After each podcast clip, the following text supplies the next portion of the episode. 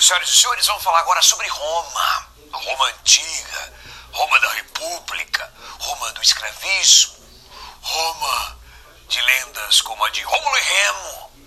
Ora, como podemos fazer a periodização da história da Roma antiga? Três grandes fases: monarquia, república e o glorioso império. Vamos começar revisando os principais conteúdos referentes à monarquia romana, os primórdios da Roma antiga. Aqui você tem a localização da Roma antiga Península Itálica, porção central do Mar Mediterrâneo. Temos o povoamento do norte da Península Itálica pelos etruscos, um povo guerreiro, inclusive na porção central, latinos, sabinos, os principais, mas também temos os italiotas. Inclusive é nessa região que será fundada a cidade de Roma, na planície do Lácio, por isso latinos. E temos ao sul os gregos. Lembre-se, essa região foi colonizada pelos gregos, a chamada Magna Grécia.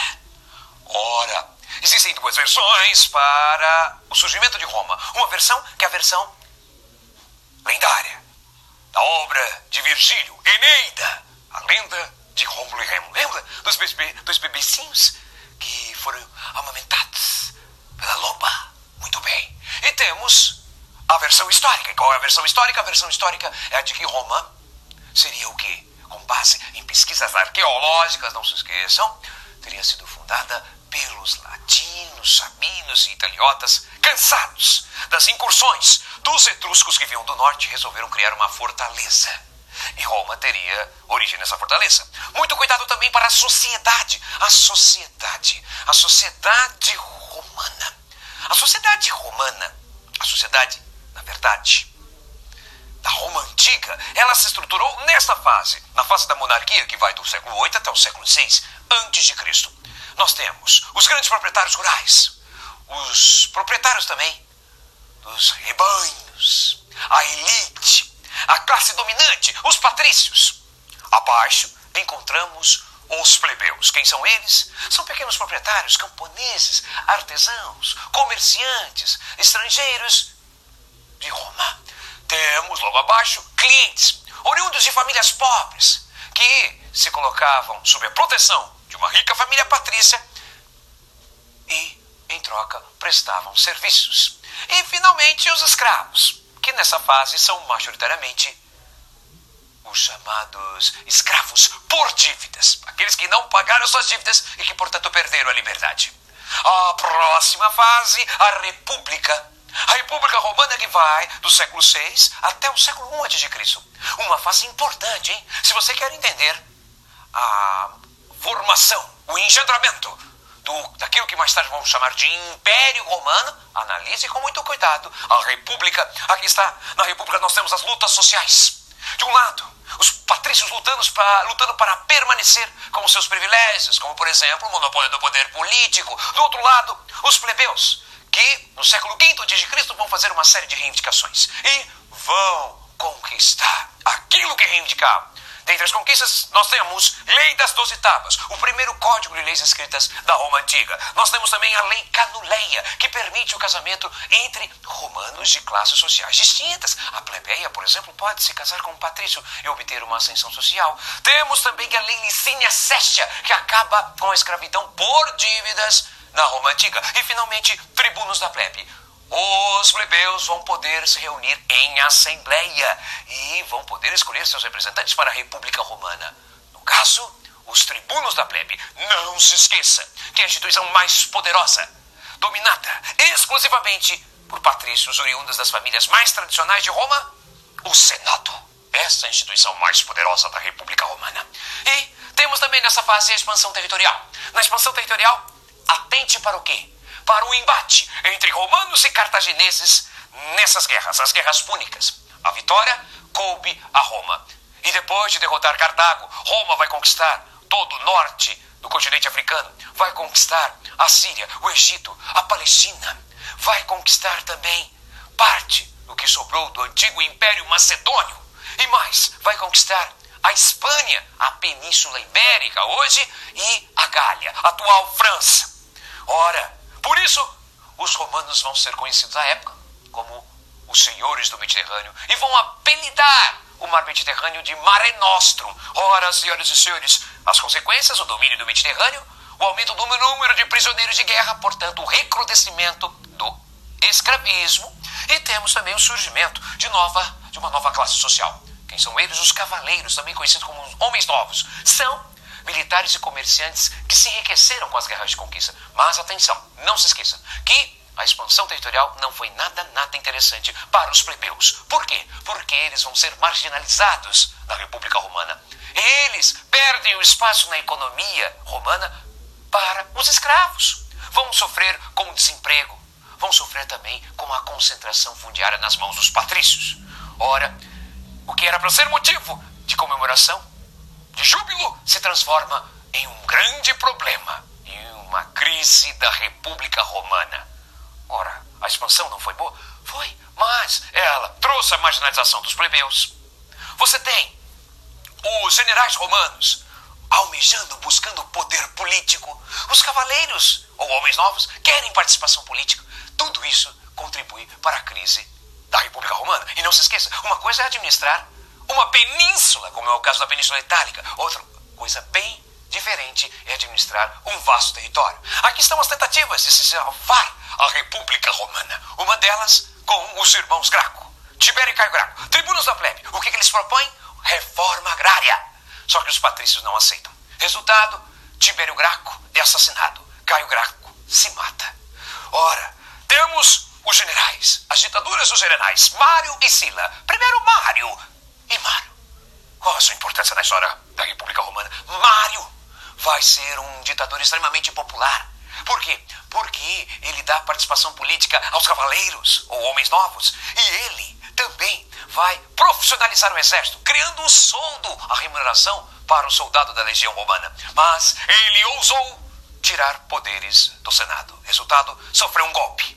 Um golpe comandado por Sila, Cornelius Sila. Sila era um general de origem patrícia. Contava com o apoio do Senado. Não é à toa que ele ampliou o número de senadores de 300 para 600 e mais. Ele perseguiu seus opositores políticos, principalmente os cavaleiros e os plebeus.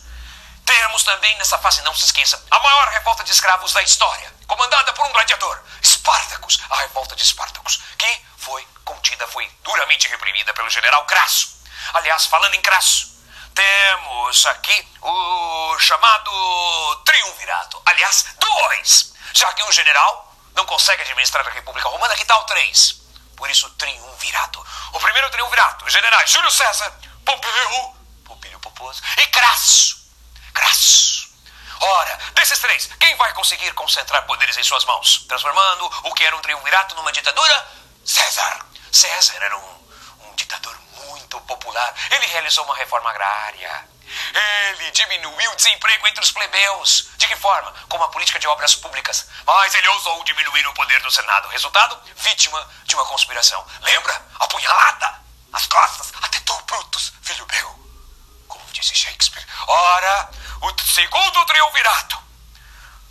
Caio Otávio, sobrinho de Júlio César. Marco Antônio, que na época estava tendo a fé, um caso com Cleópatra. E Lépido. Desses três, quem consegue conquistar o poder, concentrando todo o poder em suas mãos, acabando com a República e instituindo o Império? Caio Otávio, que passa a se chamar Octavius Augustus. Ok. E a próxima fase é o Império. Não perca. Senhoras e senhores, voltando para Roma Antiga, agora o Império. O Império que vai do século I antes de Cristo até o século V da era cristã, quando nós temos a queda do Império Romano do Ocidente. Ora, o Império Romano é dividido em duas grandes fases. Primeira fase, Alto Império, século I ao século III da era cristã, século I antes de Cristo ao século III já na era cristã, e o Baixo Império, do século III ao século V da era cristã.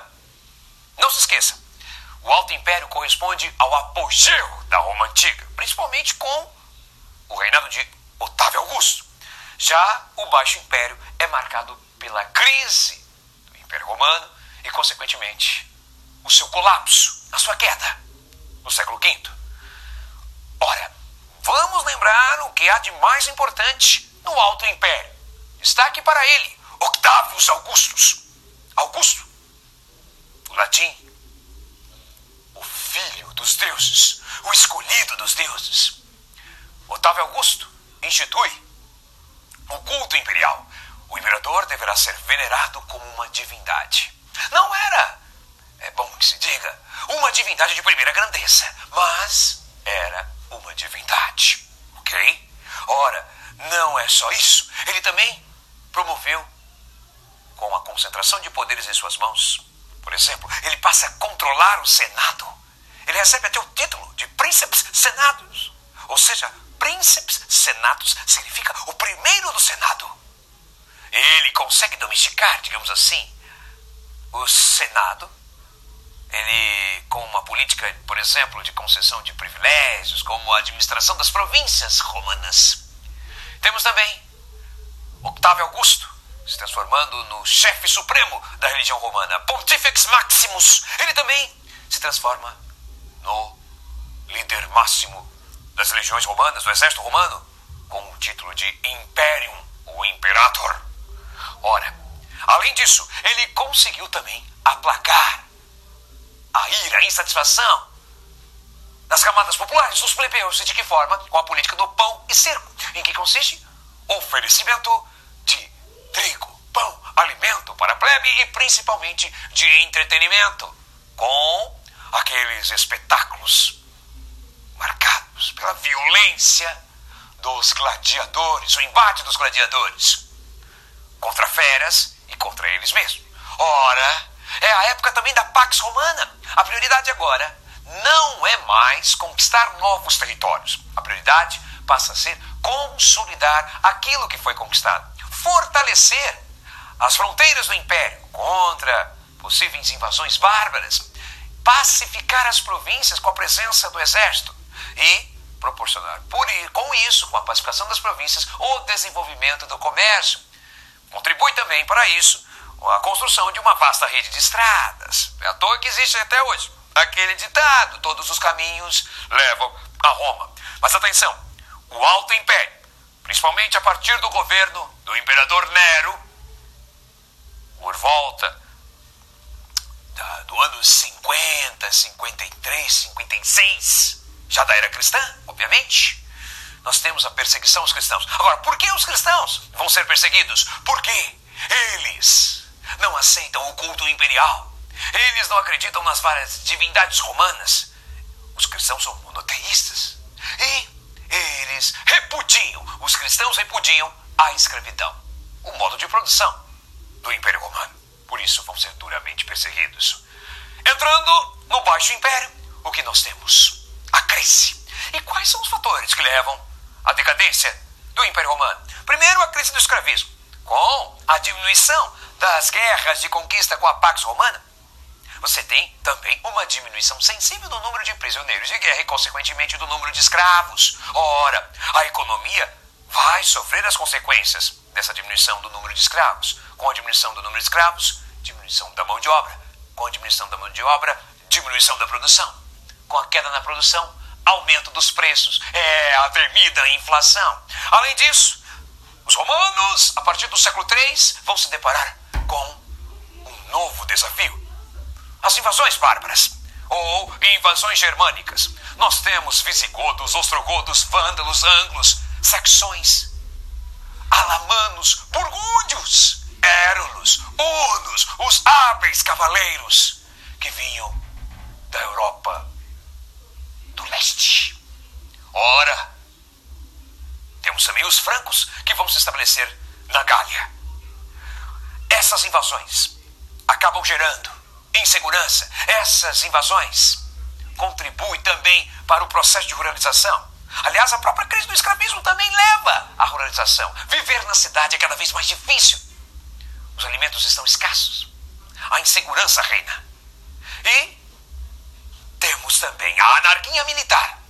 O que significa isso? Significa que os generais do exército romano, das legiões romanas, estão mais preocupados neste momento em conquistar o poder, em se transformar em imperadores, do que defender Roma, do que defender Roma dos invasores bárbaros.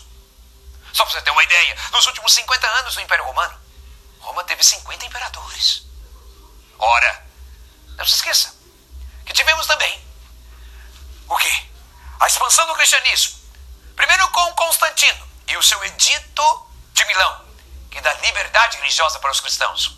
E depois com o imperador Teodósio. Teodósio, que vai transformar o cristianismo em religião oficial do império. Ora, e, e isso tem a ver com a crença do império, você vai questionar. Ora, com a oficialização do cristianismo, o imperador não vai ser mais venerado como uma divindade. Portanto, o imperador perde força e, consequentemente, o império.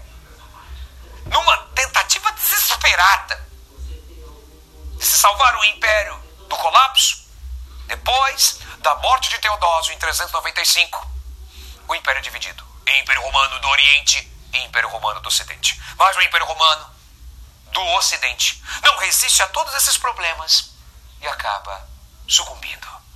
A queda em 476 da era cristã. Rômulo Augustulo, o último imperador. O fim de uma era. O Império Romano do Oriente, esse sobrevive por praticamente mais mil anos, com o nome de Império Bizantino. Mas o Império Romano do Ocidente já não existe mais. Entramos então na Idade Média. Entramos então no processo de formação da Europa feudal. Ok, Joe? É isso aí.